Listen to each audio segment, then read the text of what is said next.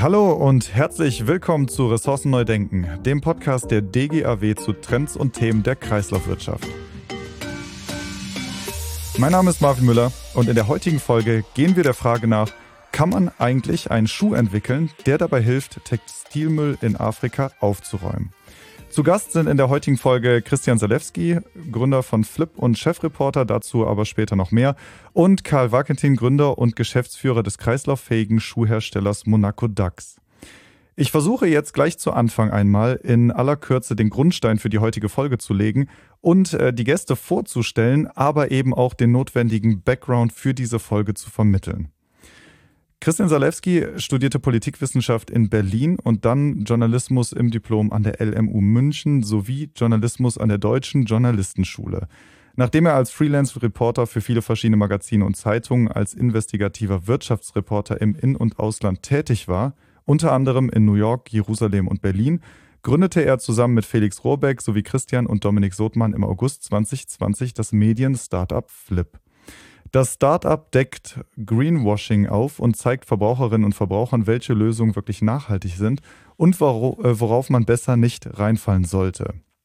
Sehr schön ist das äh, zum Beispiel am Projekt Sneakerjagd zu sehen. Dabei geht es darum, dass alte Sneaker von Prominenten mit GPS-Trackern verwanzt wurden und einem der größten Müllprobleme unserer Zeit dabei auf die Spur äh, gekommen ist und das eben dargestellt haben. Dazu gleich aber auch nochmal mehr. Daraus ist dann die Idee entstanden für einen eigenen besseren Sneaker, der tatsächlich auch produziert werden soll. Das macht Flip dann aber nicht alleine, sondern mit einem Partner und das ist das Münchner Startup Monaco Dax, das bereits seit 2017 an möglichst nachhaltigen und kreislauffähigen Sneakern arbeitet. Deswegen ebenfalls im Podcast zu Gast ist Karl Wakentin, Mitgründer und Geschäftsführer von eben jenem Startup Monaco Dax. Kurz zu seiner Person. Kavakentin hat in Budapest und Mailand studiert und mit einem Master of Science in International Management graduiert und dann im Maschinen- und Anlagenbau gearbeitet. Das aber nur kurz, denn relativ zügig, nämlich nur zwei Jahre danach, hat er eben jenes Startup gegründet und damit die Mission gestartet, das erste kreislauffähige Schuhunternehmen der Welt aufzubauen. Primär arbeitet Monaco Dax am ersten kreislauffähigen Sneaker. Monaco Dax wird im Projekt die Design, Prototypen und produktionsvorbereitenden Aufgaben übernehmen. So, jetzt aber. Hallo Christian, hallo Karl, schön euch beide im Podcast zu haben. Ja, moin, vielen Dank, dass wir da sein dürfen. Und Servus aus München. ja, nach dieser äh, Vorstellung und kurzen Erklärung, worüber wir heute eigentlich sprechen wollen oder über die Hintergründe, können wir eigentlich mal ins Interview einsteigen.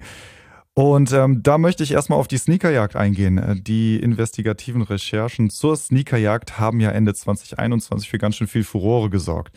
Ich habe es eben schon kurz erzählt, für das Projekt wurden alte Sneaker von Prominenten mit GPS-Trackern verwanzt und auf verschiedenen Wegen entsorgt.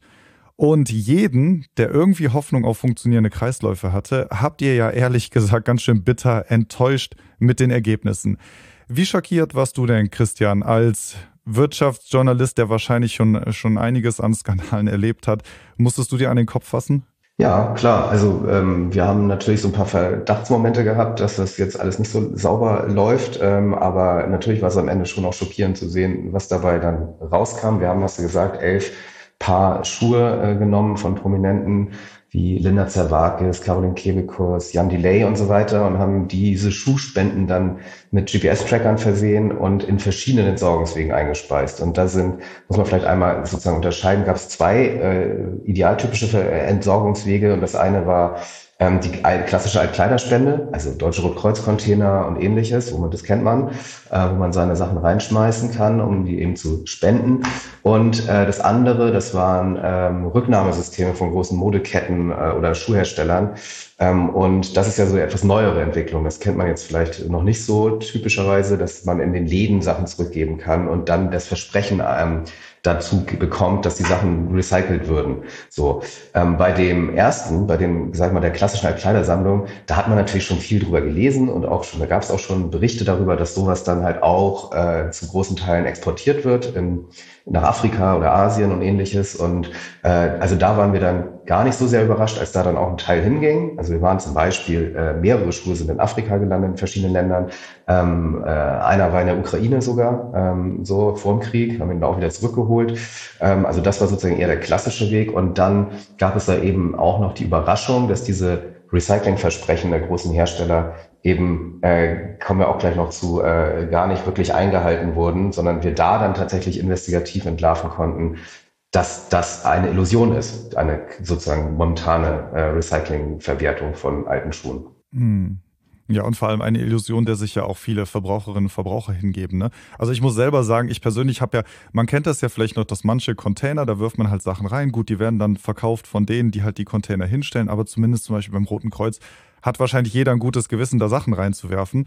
Aber dass eben nicht alles irgendwie bei Bedürftigen ankommt, das fand ich schon krass, ne? Ähm, Karl, du warst ja bei der äh, Sneakerjagd in dem äh, Projekt außenstehend auch. Ne? Du hast das wahrscheinlich auch von außen wahrgenommen. Wie war denn dein Eindruck, als du die Ergebnisse davon gelesen hast? Ja, genau. Ich erinnere mich ziemlich gut, dass äh, Julia mir den Link geschickt hat äh, im Büro, also mein, mein Mitgründer. Und äh, wir dann diese, diese Sneakerjagd äh, gespannt während dem Tag, während der Arbeitszeit sozusagen geguckt haben und waren total schockiert. Ich bin ehrlicherweise richtig aggressiv geworden beim Zugucken, äh, weil ich mir nicht also, also ich, wir sind wirklich vom Stuhl gefallen. Und äh, der Julian hat dann auch, also ich glaube, am selben Tag noch, äh, ich glaube, den Dominik damals angesprochen. Also wir haben ja überlegt, okay, wer macht denn diese Sneakerjagd? ist ja mega krass. Äh, mit den Jungs wollen wir mal sprechen. Also das hat uns wirklich äh, nachhaltig beeindruckt. Und äh, wir waren dann super happy, dass da so ein cooles Team dahinter steckt, ähm, die auch sofort auf unsere Anfrage, darüber zu sprechen, reagiert haben. Ja, Christian, du hattest eben ja schon ähm, Afrika auch angesprochen. Also die Sneakerjagd, die hat euch ja sogar eben bis auf illegale Mülldeponien in Kenia geführt, die ihr auch selbst in äh, Pressemitteilungen als apokalyptisch beschreibt. Kannst du da mal deinen Eindruck schildern? Also wie krass war das denn da vor Ort zu sein? Ja, das ist total krass. Also ähm, jetzt ganz speziell waren wir für die Sneakerjagd auf einer Mücke, die heißt äh, Dandora oder ist in einem Slum, der heißt Dandora äh, am Stadtrand von Nairobi. Das ist halt ähm, riesengroß bis zum Horizont, muss man sich vorstellen, äh, ist da der, der Müll auf äh, bis zu 100 Meter hohen Bergen gestapelt. Ist insofern illegal, als die schon lange, lange geschlossen hätte sein sollen, die Kippe, weil sie immer weiter wächst und wuchert. Aber die wird beherrscht von, ähm, von so Gangs äh, und es ist auch nicht so ganz leicht darauf zu kommen. Also man muss sich da so den Weg reinbestechen. Ähm, und äh, wenn man dann da mal draufsteht, dann ist es wirklich, ich habe so einige Sachen schon gesehen, so in meinem Reporterleben, aber das war schon, boah, schon krass. Also da, da laufen Kinder äh, halt durch den Müll, äh, wühlen halt da drin in so Essensresten, Textilmüll, alles zusammen, äh, nach irgendwas Verwertbarem. Dazwischen laufen Tiere rum ähm, und, und äh, leben, ernähren sich da sozusagen draus. Äh, die Leute leben da richtig, ne? also die, die schlafen da auch. Ähm, äh, die, die, die beten da, die haben sich da so eine Kirche zusammengezimmert aus dem ganzen Müll. Also es ist wirklich, also Apokalypse trifft schon sehr gut äh, und hat, einen, hat uns auch wirklich, wirklich nachhaltig beeindruckt, ähm, was da passiert. Und es ist eben ganz viel Textilmüll dabei. Ne? Ist jetzt nicht nur irgendwie Hausmüll oder so, sondern wir sind da ja rübergelaufen und haben uns umgeguckt. Also äh, nicht nur nach Textilmüll, der ist überall gesucht, sondern auch mal speziell nach Sneakern, ähm, weil das ja sozusagen die Geschichte war. Und sind da innerhalb von kürzester Zeit, ähm, haben wir da kompletten, also wirst du da sofort fündig. Ne? Also du laufst da halt einmal 100 Meter rüber, hast komplett so einen Sack voll mit Schuhen gefunden. Das ist halt dann sozusagen bestätigt einfach nur, dass wir da extrem dazu beitragen mit unserem Schuhkonsum und mit diesen äh, Schuhmüllexporten. Die landen da. Ja, ich finde das immer aus unserer Perspektive und ähm, mit unserer deutschen Brille halt echt unvorstellbar eigentlich. Ich meine, man hört ja immer wieder über Umweltsünden und was eigentlich so in der Welt passiert, aber sich das Ausmaß da wirklich mal vorzustellen oder auch Bilder davon zu sehen, das übersteigt einfach immer noch jede Vorstellung. Ne? Ich fand es äh, total krass und auch eine der wildesten Enthüllungen, glaube ich, war wohl, dass Nike zum Beispiel als äh, weltweit wahrscheinlich größter Schuhhersteller sein Nachhaltigkeitsprogramm Nike Grind eben dazu nutzt, sogar neue Schuhe und Retouren zu schreddern und das auch noch als Recycling zu vermarkten.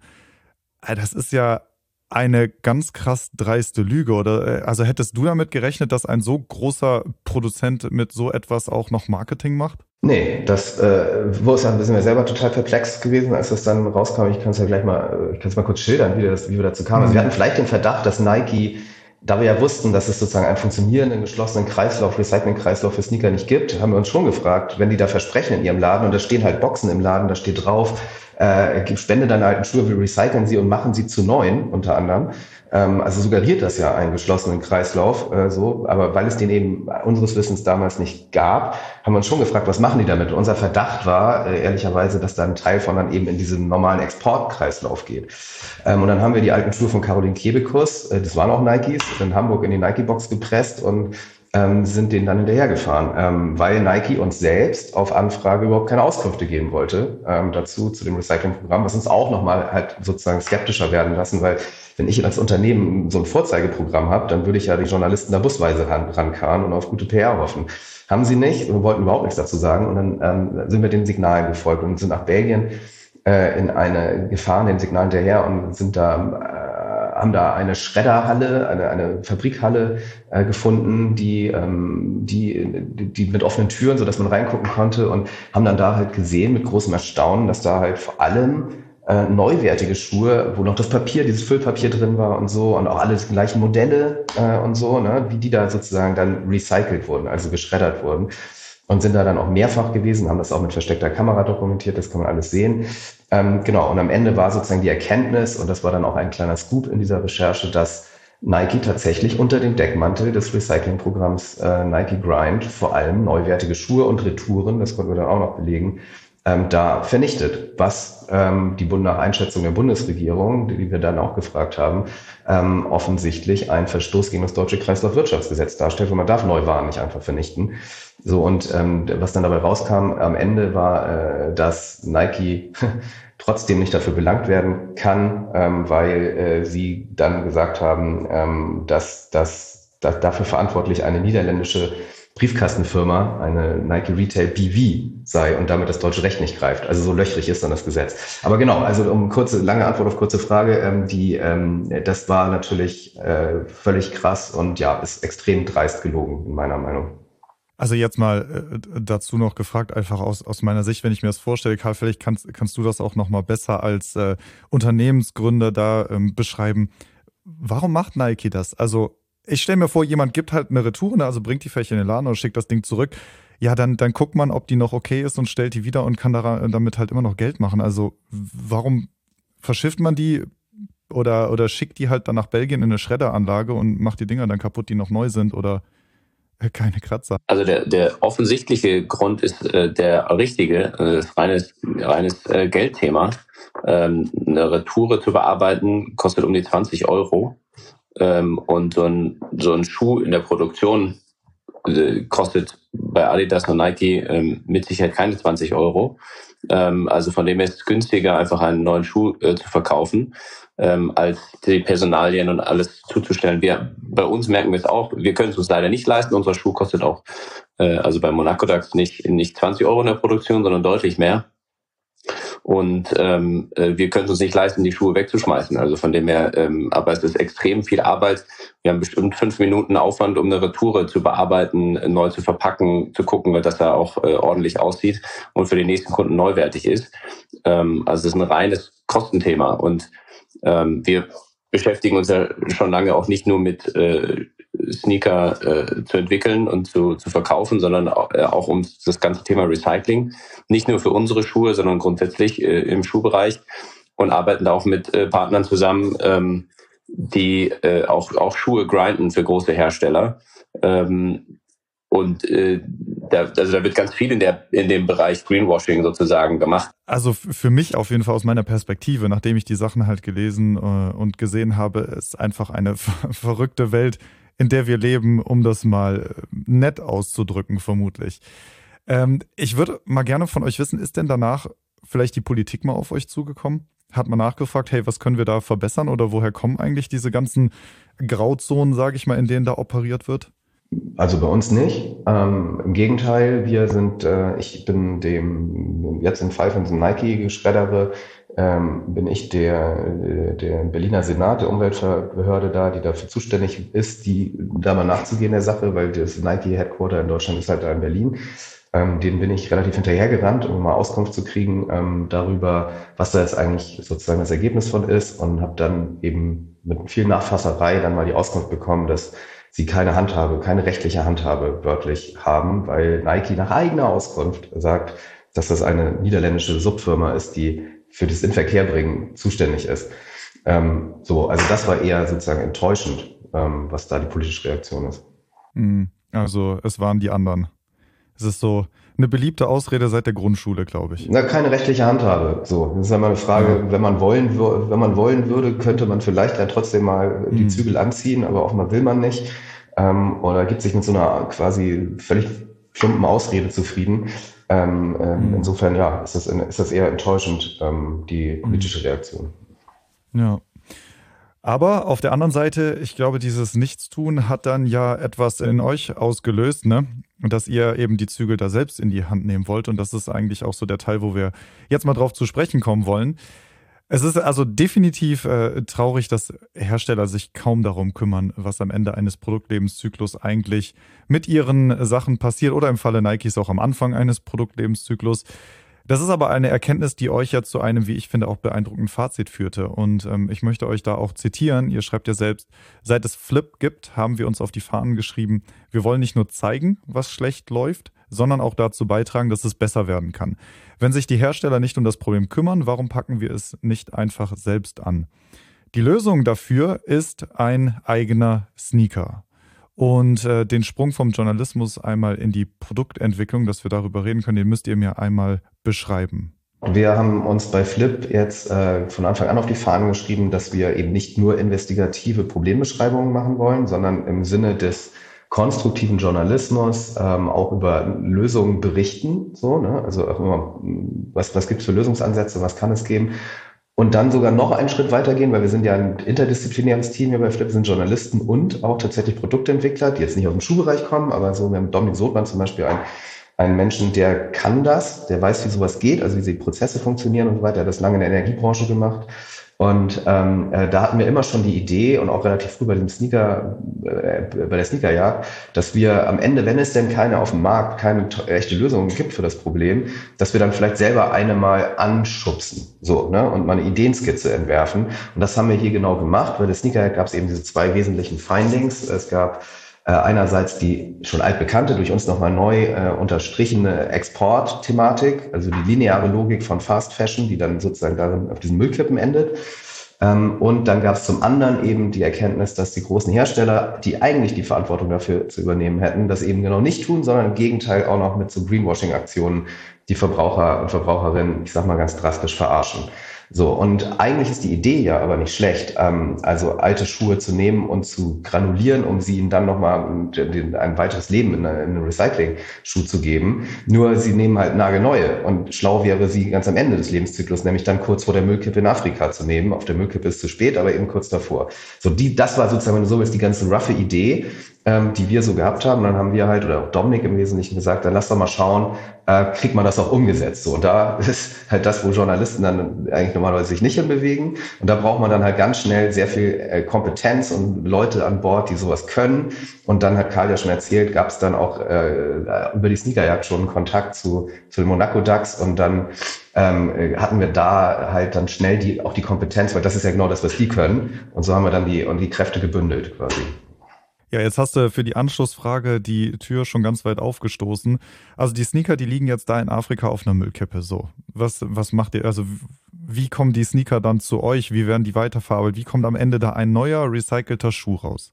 Also fürs Einsammeln kann ich sagen, ähm, dass wir da dann äh, einfach geguckt haben, quasi auch gesagt haben, wen kennen wir denn eigentlich vor Ort? Und aus der Sneakerjagd, aus der Recherche kannten wir ähm, Alex Musembi und sein Team von Africa Collect Textiles. Das ist ein kleines ähm, Social Impact Startup.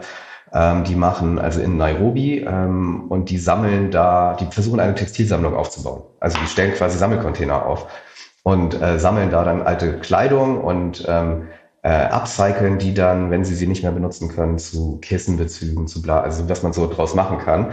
Und da fallen halt auch eine jede Menge Schuhe an, ähm, die, für die sie aber bisher noch keine echte Lösung haben und Verwendung. Die, die, die stapeln sie da quasi säckeweise in der Garage. Und da haben wir gesagt, jetzt mal für den, für den, für den Prototyp, für ein erstes, äh, für den ersten Versuch und so, ey, Alex, du hast doch da Schuhe rumliegen, lass uns doch da deine nutzen. So, das war jetzt der Anfang. Und die sind jetzt auch im weiteren Projekt erstmal die Partner, die vor Ort das Sammeln sicherstellen. Genau.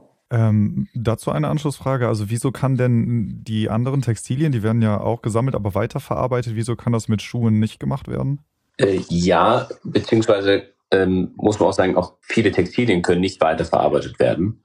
Ähm, das ist auch ein Thema, was jetzt ganz am Anfang steht, ähm, dass es immer mehr Maschinen gibt, die ähm, die Textilien sortieren können, weil auch in einem rein Baumwoll-T-Shirt hast du noch ein Etikett drin. Äh, das ist das größte Bottleneck sozusagen vom, vom Textilrecycling, ähm, sind die Knöpfe bei Hemden, bei Jeans, Reißverschlüsse etc. Ähm, also du hast ja nicht ein, ein reines Baumwollprodukt, ähm, das du dann ver, also weiter verarbeiten kannst. Und diese, genau diese Thematik haben wir beim Schuh natürlich noch zehnmal mehr.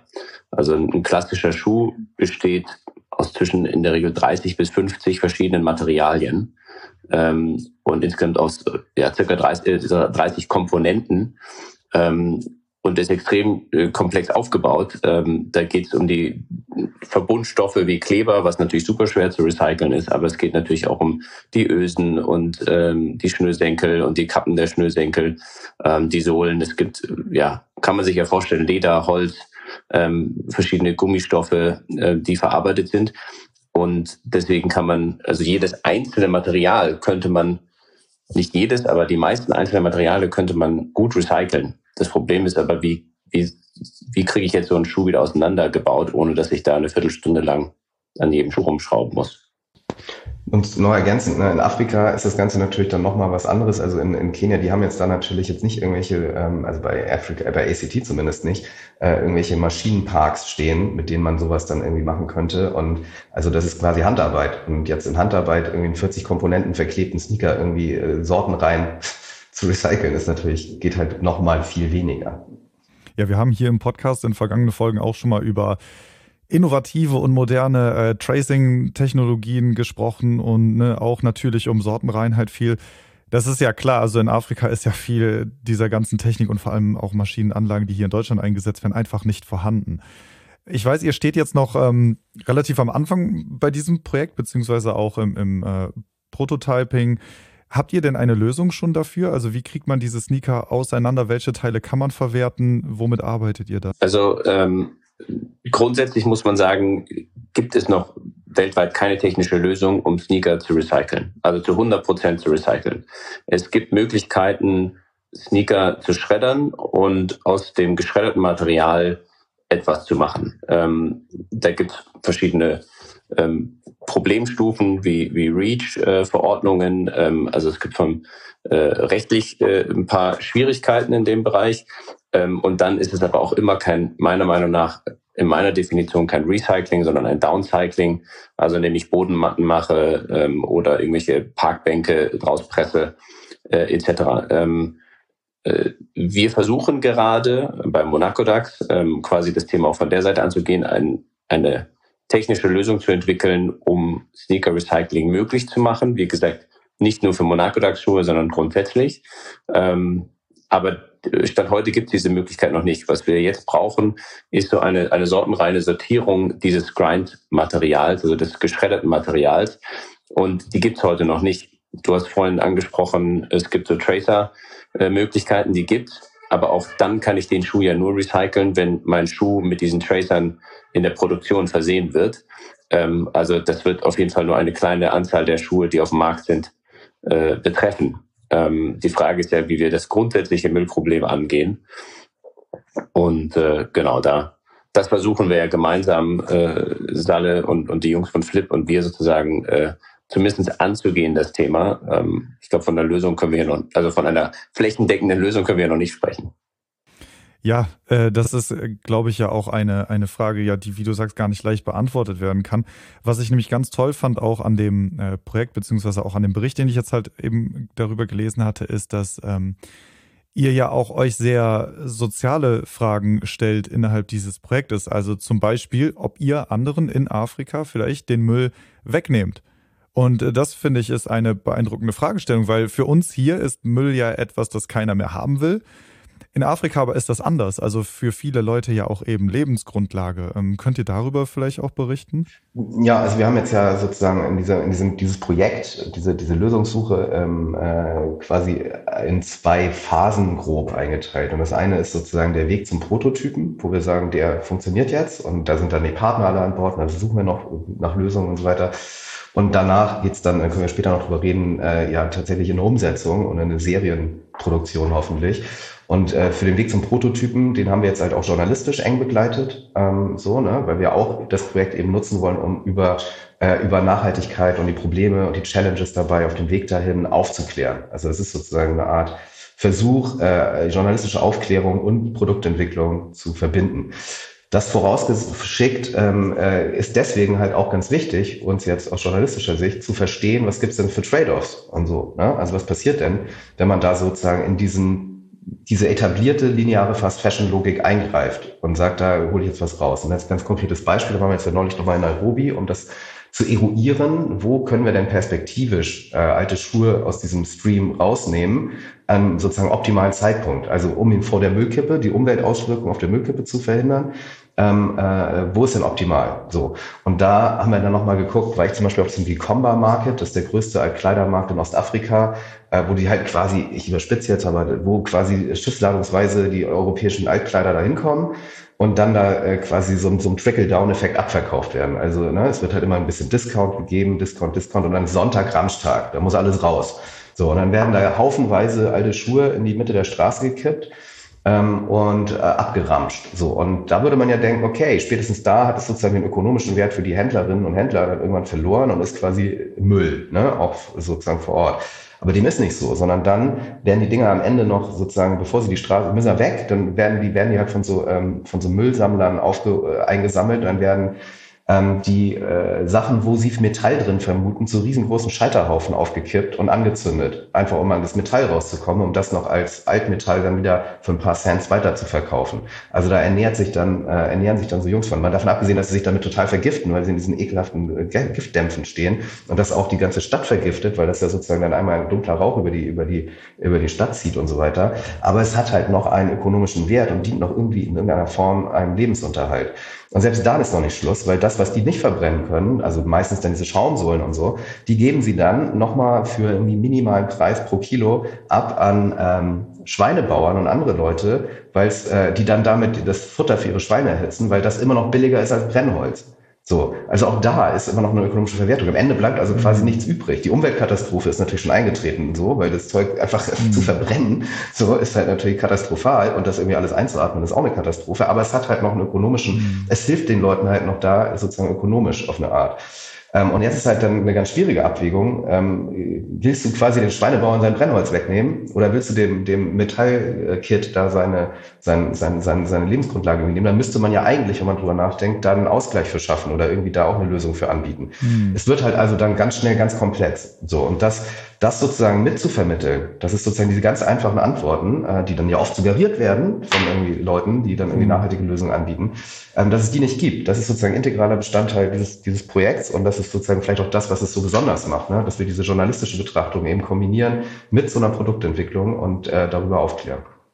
Ja, an der Stelle fragen sich wahrscheinlich jetzt die meisten Hörerinnen und Hörer, wie habt ihr denn dieses Problem gelöst? Also wem nehmt ihr denn was weg oder habt ihr es geschafft, niemandem etwas wegnehmen Also jetzt konkret habe ich gesagt, äh, nehmen wir die alten Schuhe von Alex Musembi, die da rumliegen und die sonst, äh, mhm. also die von Africa Collect Textiles, das sind wirklich alte, abgelatschte Schuhe, die sind schon sehr, sehr weit, also nach, nach unserer Definition sind die halt kompletter Müll und sehr am Lebensende. Ähm, so, ähm, und die, die, die, die, die sind ja gespendet worden. Also die, da nimmt man jetzt tatsächlich, schädigt man niemanden in der sozialen Dimension. Und perspektivisch muss man dann halt mal mal schauen. Da muss man dann schauen. Ich, wenn man größere Mengen benötigt, wo ist ein optimaler Zugriffspunkt?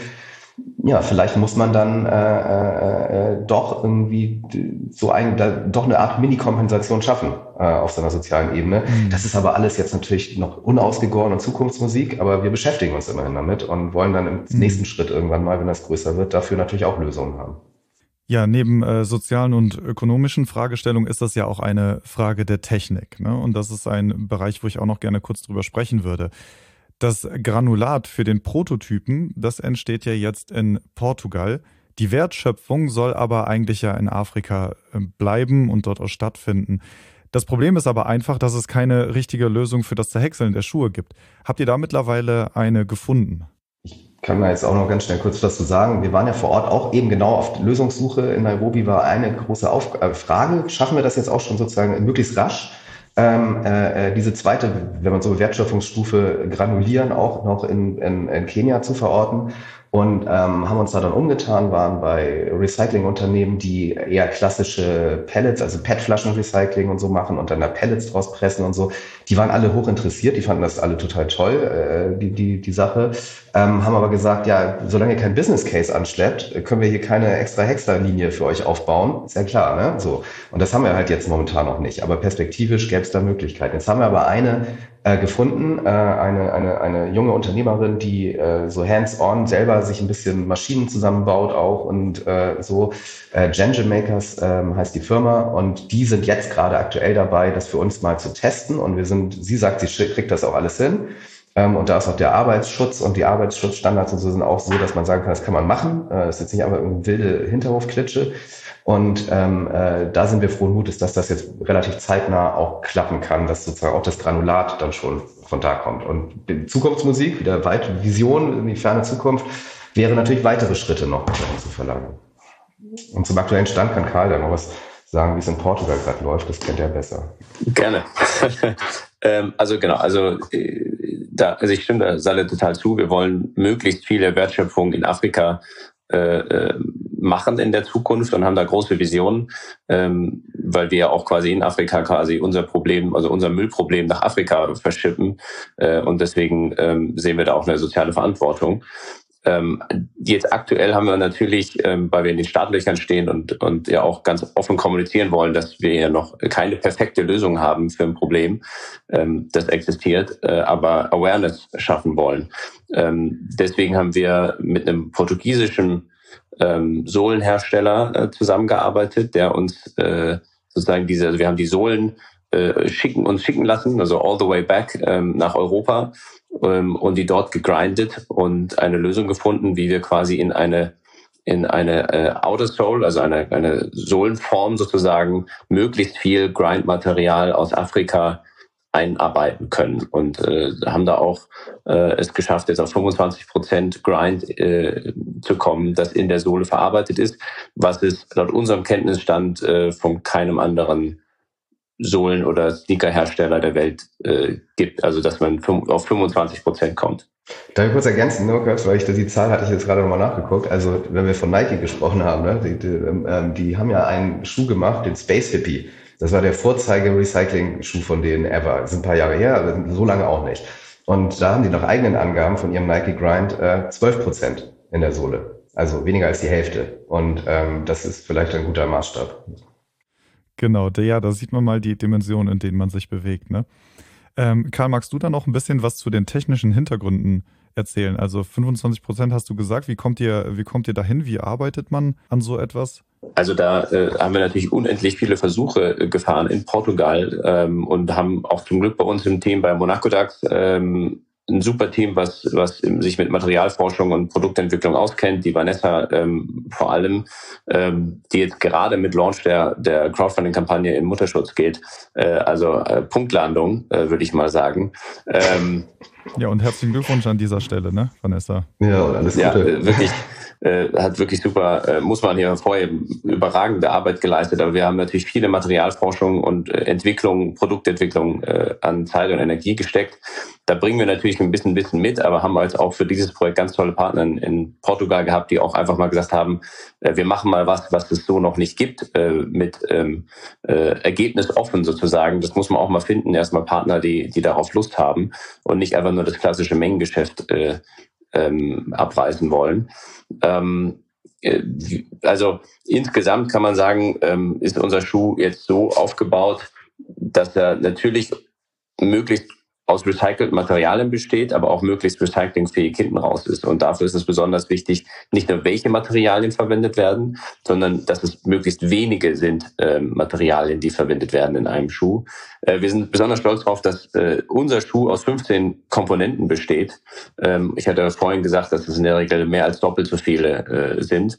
Ähm, das heißt, möglichst Reduktion in, in der Materialvielfalt ähm, und dann natürlich möglichst viele recycelte Materialien zu verwenden. Also unser, unser Oberschuh ist äh, aus über 90 oder knapp 90 Prozent ähm, recycelten Materialien ähm, und eben 25 Prozent der Sohle besteht aus dem Grind, aus, aus afrikanischen Sohlen, das wir zurückholen. Und wo wir auch besonders stolz sind, ist äh, eine ziemlich lange Entwicklungsarbeit, die wir auch schon vor, vor eineinhalb Jahren begonnen haben, ähm, mit dieser Outer Sole, also mit dieser ähm, Basis sozusagen für den Schuh, ähm, die extrem nachhaltig ist und ähm, wo wir wirklich lange dran, dran gearbeitet haben. Und in diese Outer Sole ist sozusagen jetzt dieses Grind äh, eingearbeitet. Und da sind auch Sachen, an die vielleicht viele Leute überhaupt gar nicht denken würden, nämlich den Abrieb der Sohle.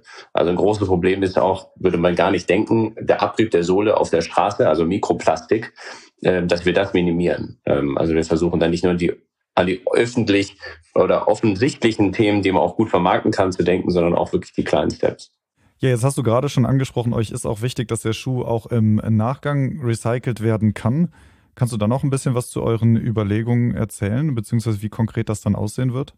Genau, also wie, wie eingangs gesagt, ähm, heute gibt es noch keine technische Lösung, um wirklich äh, einen Schuh eins zu eins komplett zu recyceln, also Kreislaufwirtschaft, wie wir uns den vorstellen, in einem Closed Loop. Ähm, wir, wir sind quasi mit, mit Partnern äh, gerade an, an Lösungsarbeiten. Man kann, das ist auf jeden Fall Status quo, man kann auf jeden Fall ein gewisses Recycling oder Downcycling betreiben. Ähm, aber auch das ist eigentlich nicht unser Anspruch. Also wir wollen schon, äh, schon eigentlich im, im geschlossenen Loop im Kreislauf bleiben. Ähm, was wir für den Status quo haben, jetzt dieses Projekt, äh, in dem wir uns bewegen, ist, dass wir ein Pfandsystem entwickelt haben. Äh, das heißt, unser Kunde bekommt äh, einen gewissen Betrag zurück, wenn er uns am Ende des Lebenszyklus den Schuh zurückschickt, weil das ist ja auch das, was wir, wir wollen ja nicht nur aufklären, wir wollen ja auch, dass nicht wieder der Schuh am Ende des Tages auf der Müllkappe in Afrika bleibt. Ähm, äh, mhm. das ist ja, glaube ich, die, die wichtigste Message. Ja, ähm, und, und genau, das wäre auch meine nächste Frage dann gewesen. Die sollen ja nicht schon wieder am Ende dann dort Genau, ankommen. also die werden wir mit einem Pfandsystem ähm, mhm. einsammeln ähm, äh, und, und natürlich muss der Pfand äh, so hoch sein, dass der Kunde auch ein Interesse hat, den Schuh zurückzuschicken ähm, und nicht einfach wegzuschmeißen. Ähm, aber das ist die Grundsatzidee. Wir haben auch QR-Codes auf dem Schuh äh, platziert, sodass quasi das, äh, überall quasi immer möglich ist, äh, sich da zu informieren, wie ich diesen Schuh wieder zurückschicke, sodass wir die sammeln können und dann ähm, auch in den Kreislauf bringen können. Und wir sind jetzt aktuell quasi an, an der perfekten Recycling-Lösung arbeiten wir gerade. Aber äh, wie gesagt, wir, wir haben ja jetzt den, die Crowdfunding-Kampagne gelauncht und ähm, ähm, gehe davon aus, dass wir auch eine äh, passable Lösung haben, wenn in ein, zwei Jahren die ersten Schuhe auch wieder zu uns äh, zurückkommen. Nee, genau. Also ich äh, wichtig, wichtig von, dem, von der Ausgangsidee, ne, von, die, von der wir dieser Ideenskizze, die wir quasi ja nach der Müllkippe in Afrika ähm, sozusagen uns überlegt haben, ist das natürlich total wichtiger Aspekt, dass ähm, wir sozusagen ein, eine Art Effekt, Aufräumeffekt sozusagen haben. Wenn natürlich jetzt auch sehr klein, äh, erstmal, aber äh, wir wollen ja nicht, dass genau, dass die Schuhe dann jetzt sozusagen, äh, die, die alten Schuhe, die wir dann sozusagen recyceln in neue, dass die am Ende dann wieder nach Afrika gehen und dort die Umwelt verschmutzen. Genau das soll ja nicht passieren. Also genau deswegen ist dieses Pfandsystem so wichtig und wie klar gesagt hat, ähm, äh, ist das genau Teil dessen, was wir uns am Anfang auch mal auf dem Papier ausgedacht haben. Insofern bin ich da total froh und ähm, dass, dass, dass das so gedacht wird. Und ich meine das ja auch, und wir haben ja auch noch, haben wir vielleicht noch gar nicht erwähnt, äh, sehr kompetente äh, Begleitung noch durch die Hochschule Reutlingen, also eine wissenschaftliche Expertise sogar an Bord, die uns unterstützen im Bereich Nachhaltigkeit ähm, äh, und sozusagen Lifecycle Assessment. Äh, das läuft ja auch, also es wird ja eine unabhängige Evaluation geben, da gibt es aber erste Ergebnisse schon aber eben auch so im Bereich Marktforschung und sowas. Und da ist, glaube ich, auch geplant, korrigiere mich, wenn ich was Falsches sage, Karl, aber das ist, glaube ich, auch geplant, dass da zu diesem Pfandsystem, weil sowas gibt es ja jetzt auch in dieser Form noch nicht so am Markt, dass man dazu auch noch ein paar Erkenntnisse einholt und wissenschaftlich evaluiert. Das ist total toll. Also ich freue mich da extrem, dass wir diese Begleitung auch haben, weil das äh, unterstreicht natürlich auch die Ernsthaftigkeit von dem Ansatz. Ich würde gerne jetzt noch zum äh, letzten Punkt des Gesprächs kommen, den ich mir notiert hatte. Und das hatte Karl eben auch schon angesprochen. Das ist nämlich das Crowdfunding. Kurz vor Veröffentlichung dieser Podcast-Folge, also wir erscheinen am 5. Sep 5. Oktober, und das Crowdfunding geht am 4. Oktober live. Also alle Hörerinnen und Hörer, die jetzt den Link in den Shownotes anklicken, die finden die Kampagne dann auch schon direkt im Internet. Ähm, das Crowdfunding ist gestartet. Könnt ihr darüber noch ein bisschen was erzählen? Also über eure Erwartungen oder vielleicht was kann, äh, was erwartet uns dort? Also ich kann sagen, wenn wir jetzt erscheinen, wenn wir am 5. erscheinen, dann sind wir hoffentlich schon gefundet. Das wissen wir jetzt noch nicht, weil wir gleich davor aufgezeichnet haben. Aber genau, da, da hoffen wir natürlich drauf. Ja, also äh, ich glaube da, also Warum haben wir uns für Crowdfunding vielleicht entschieden, ähm, ist mhm. quasi, um erst auch erstmal zu testen, ob das funktioniert. Also wir gehen jetzt hier nicht den klassischen äh, Ansatz und, und gründen eine, eine Marke und versuchen, die ganz normal zu platzieren im, im Markt, sondern wollen ja auch irgendwie Awareness schaffen mit dem Thema und glauben, dass Crowdfunding dafür die richtige äh, Plattform ist. Äh, und es ist ja auch ein finanzielles Thema, ähm, weil wir ja ich sag mal, ähm, auch ehrlicherweise, wir sind sehr transparent, wo wir und was wir produzieren, mit welchen Partnern wir arbeiten, aber auch welche Preismargen wir machen. Und äh, da liegen wir äh, weit zurück äh, hinter den äh, anderen großen Sneaker-Herstellern, ähm, weil wir einfach viel zu viel äh, Ausgaben haben und versuchen, den Preis natürlich irgendwie noch demokratisch zu halten. Also in der klassischen Kalkulation müsste unser Schuh 250 bis 300 Euro kosten. Ähm, und damit schließen wir natürlich viele Leute aus, die ähm, sich vielleicht gerne so beteiligen möchten. Ähm, deswegen haben wir uns für Crowdfunding entschieden. Und ähm, wir haben natürlich äh, die Erwartung, äh, dass wir möglichst viele Leute mit dem Thema erreichen und natürlich auch quasi viel gefundet werden, ähm, damit wir noch viel mehr Sachen machen können. Ähm, ich kann für meinen Teil sagen, dass ähm, wir auf jeden Fall 1000 Schuhe verkaufen müssen, äh, damit wir eine Sohlenproduktion anschieben können. Ähm, sonst, äh, sonst kommen wir da nicht hin. Aber unsere Erwartungen gehen natürlich deutlich über 1000 Schuhe hinaus.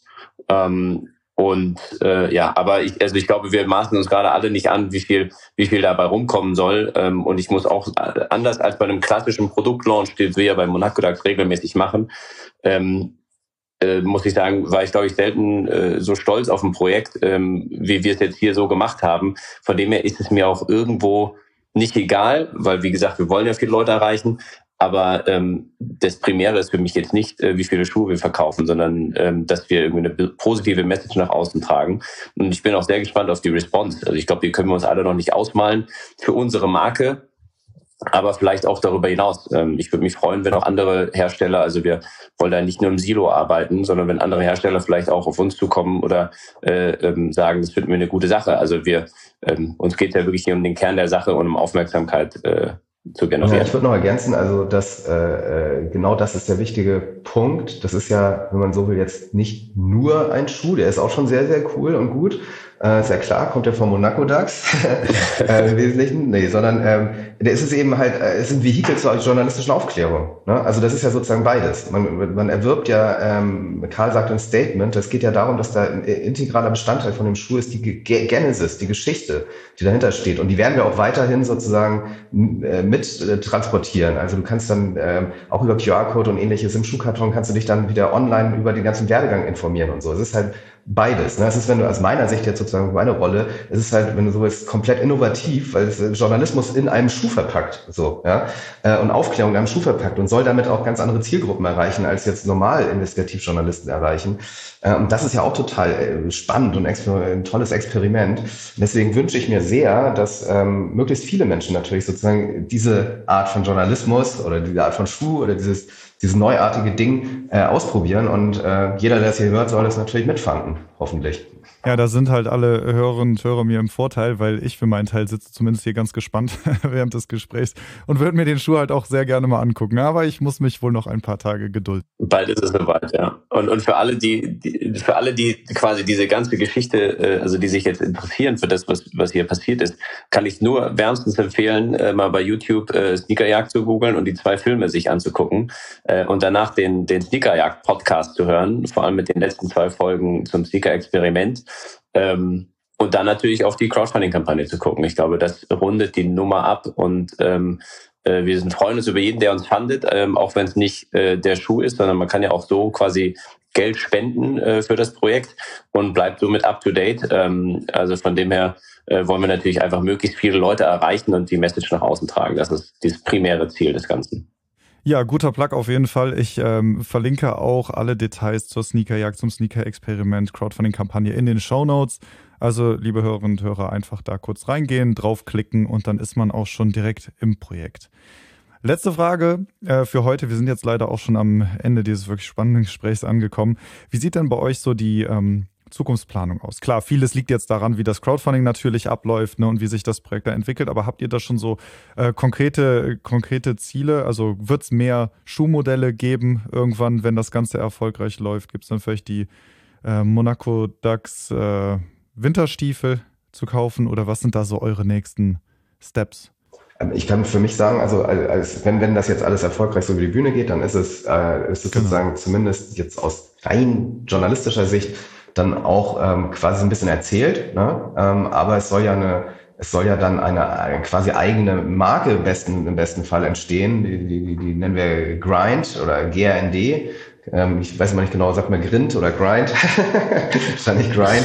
Und äh, das, da, da kann natürlich noch weitere Modelle entstehen. Also natürlich soll sozusagen dieses, dieses erste Prototyp und diese erste Idee, kannst du ja immer weiter verbessern, immer neu äh, weiterentwickeln und so weiter. Das kann Karl alles schildern, viel besser, weil die da ja technisch dran arbeiten. Aber wünschenswert wäre natürlich, dass eine ganze eigene Marke entsteht, rund um diese, diesen Gedanken so und um diese Idee, Aufklärung und äh, Recycling zu verbinden. Und da gibt es bestimmt noch ganz viele tolle neue Ansätze. Ich würde mir sehr wünschen, dass das äh, äh, ein fruchtbarer Weg ist, der da jetzt entsteht.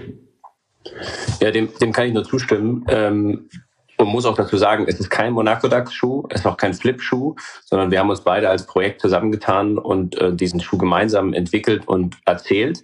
Ähm, ich glaube auch, dass wir, also journalistisch ist sozusagen hier sozusagen die, die Story dann sozusagen zu Ende erzählt, aber egal was wir in Zukunft machen, das ist ja quasi die Basis unseres, unserer gemeinsamen Arbeit. Das heißt, ähm, es wird nie einfach eine reine Fashion-Marke sein, die äh, einfach nur noch Produkte raushaut, äh, sondern es wird immer diesen, diesen Aufhänger geben und auch immer darum gehen, eine Story zu erzählen zu jedem Produkt. Ähm, und natürlich ist unser Wunsch, weitermachen zu können und daraus was Größeres äh, zu, zu entwickeln. Ähm, äh, weitere Produkte zu entwickeln, äh, sei es jetzt ein Winterschuh oder was auch immer, soweit sind wir noch gar nicht. Ähm, es geht aber nicht nur um weitere Produkte, sondern auch, dass wir natürlich noch mehr Möglichkeiten haben, Wertschöpfung nach Afrika zu packen ähm, und äh, auch dieses ganze Thema Recycling irgendwann eine Lösung dafür zu finden, also Kreislauffähigkeit zu ermöglichen, äh, dass eben nicht nur aufmerksam gemacht wird auf das Müllproblem in Afrika, sondern also, das grundsätzlich reduziert wird, indem wir aufhören, unseren Müll nach Afrika zu schippen. Vielleicht noch ganz kurz für, für alle, die sich für das Projekt interessieren, die es auch gerne unterstützen würden, sich vielleicht nicht unbedingt vorstellen könnten, den Schuh zu kaufen, aber welche Möglichkeiten gibt es noch, euch mit eurer Mission zu unterstützen? Also man kann ganz normal im, im Crowdfunding äh, ab 1 Euro sozusagen auch spenden, äh, Open End. Ähm, das ist eine, eine von Kickstarter sozusagen eine ganz normale Option. Ich glaube, wir haben auch äh, ein, ein Meet, Meet and Greet mit, äh, mit, dem ganzen, äh, mit dem ganzen Team von uns äh, quasi äh, auch drinstehen als Angebot, äh, so als, als kleiner Fun Fact. Ähm, aber genau, also so, so unterstützen wir uns am besten und natürlich freuen wir uns äh, auch äh, über jeden, der uns kontaktiert auf, auf unseren Monacodax oder Flip-Kanälen oder ähm, äh, ja, auf, auf Sneaker-Experiment haben wir noch eine Landingpage ähm, äh, und, und vielleicht gibt es ja dann auch irgendwann eine, eine gemeinsame Marke äh, sozusagen, auf der man uns direkt kontaktieren kann. Ähm, also ich glaube, äh, da sind ganz viele Wege möglich und sind wir offen für alles. Muss ich nicht weiter was zu sagen. Wir freuen uns über jede Art der Unterstützung, äh, ideell oder materiell, um dieses Baby zum Fliegen zu kriegen. Ja, super. Also ich für meinen Teil drücke da ganz, ganz fest die Daumen. Ich freue mich sehr drauf und ich habe es eben schon gesagt, ich bin wirklich gespannt, wie der Schuh letztendlich aussieht, wie ihr das Ganze präsentiert über die ganzen Facts und äh, Berichte da im Hintergrund. Also von meiner Seite aus wirklich ganz, ganz tolles äh, Projekt. Und ich bedanke mich bei euch beiden vor allem ganz herzlich, dass ihr hier im Podcast wart und darüber berichtet habt. Ja, vielen Dank, dass wir das durften. Danke dir. Und ich bedanke mich auch sehr bei Ihnen, liebe Zuhörerinnen und Zuhörer, für das Einschalten und würde mich sehr freuen, wenn Sie diesen Podcast abonnieren würden. Mehr Informationen zu den Veranstaltungen der DGAW finden Sie auf unserer Homepage unter www.dgaw.de slash Veranstaltung. Viel mehr Informationen zu den Themen der Kreislaufwirtschaft und zu allen aktuellen Veränderungen finden Sie im Mitgliederbereich. Mit einer Mitgliedschaft in der DGAW profitieren auch Sie von unserem Netzwerk. Treffen auch Sie Entscheider der Branche und der Politik im Rahmen unserer zahlreichen Veranstaltungen und profitieren auch Sie von Kontakten mit langjähriger Berufserfahrung. Sie können sich außerdem auf Fachveranstaltungen zu aktuellen abfallwirtschaftlichen Themen weiterbilden und an Arbeitskreisen teilnehmen und damit branchenrelevante Gesetze durch Stellungnahmen und Positionspapieren mitgestalten. Mehr Informationen zu einer Mitgliedschaft der DGAW finden Sie ebenfalls auf unserer Homepage unter dgaw.de/mitgliedschaft. Der Link dazu in den Show Notes.